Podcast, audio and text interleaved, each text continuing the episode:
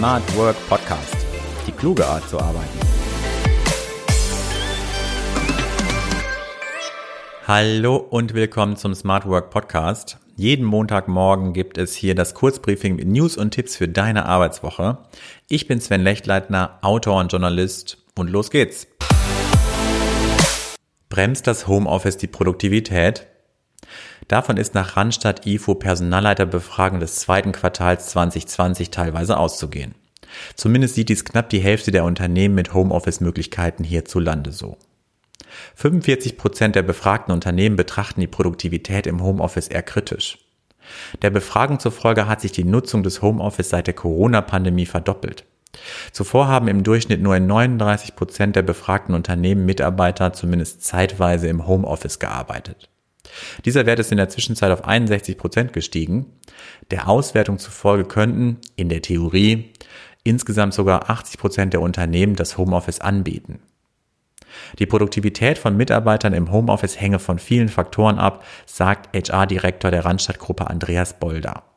Eigenverantwortliches und diszipliniertes Arbeiten funktioniere nur dann, wenn die Kommunikation und das Arbeitsklima im Team stimme.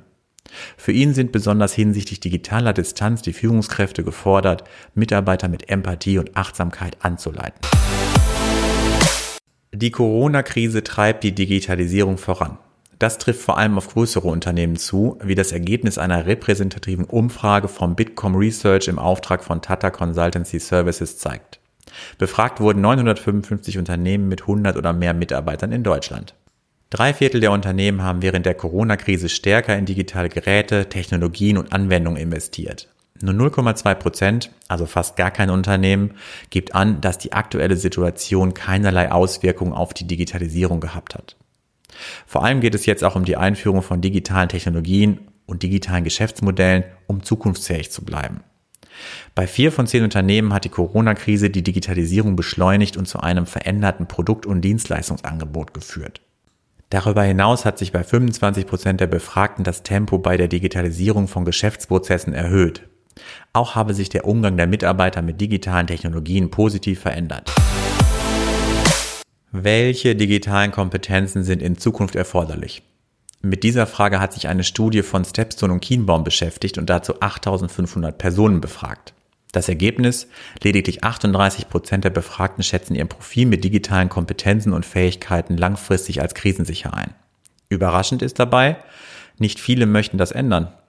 Nur 37 Prozent wollen künftig an ihren digitalen Kompetenzen arbeiten. Die Befragung zeigt auch, dass neben fachlichen Kompetenzen vor allem Soft Skills immer wichtiger werden.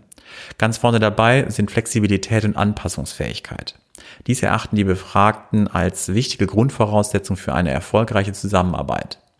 Als Kernkompetenz der Zukunft sieht die Mehrheit die allgemeine Lernbereitschaft. Und zum Abschluss eines jeden Wochenbriefings gibt es einen Tipp, der deine Arbeitswoche besser machen soll. Dieses Mal, wo wir eben schon beim Thema Lernen und Lernbereitschaft waren, der Tipp, Lernen im Alltag integrieren. Kennst du das? Für deinen Job müsstest du dir noch das neue Tool aneignen oder an einem Webinar teilnehmen. Doch im stressigen Arbeitsalltag leidet einfach die Motivation. Mein Tipp, versuche dir jede Woche mindestens eine Stunde fest in deinen Kalender einzuplanen, um Neues zu lernen. Schalte in diesem Zeitfenster alle Störungen aus, schaffe dir eine Lernumgebung, in der du dich wohlfühlst. Nimm dir vor der Lerneinheit noch einmal fünf Minuten, um den Kopf frei zu kriegen. Schnappe frische Luft oder laufe einmal eine kleine Runde im Büro. Alles, was eben geht oder gerade möglich ist. Ein bisschen Bewegung kann auch nicht schaden. Einfach mal vom Schreibtisch aufstehen, sich nochmal bewegen, um einfach den Kopf frei zu kriegen für die nächste Lerneinheit. Probier es gerne mal aus. In diesem Sinne, eine gute Arbeitswoche und bis zum nächsten Mal.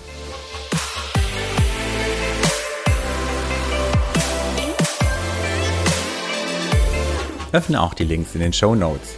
Melde dich zu meinem Newsletter an und bleibe in Sachen Smart Work immer auf dem Laufenden.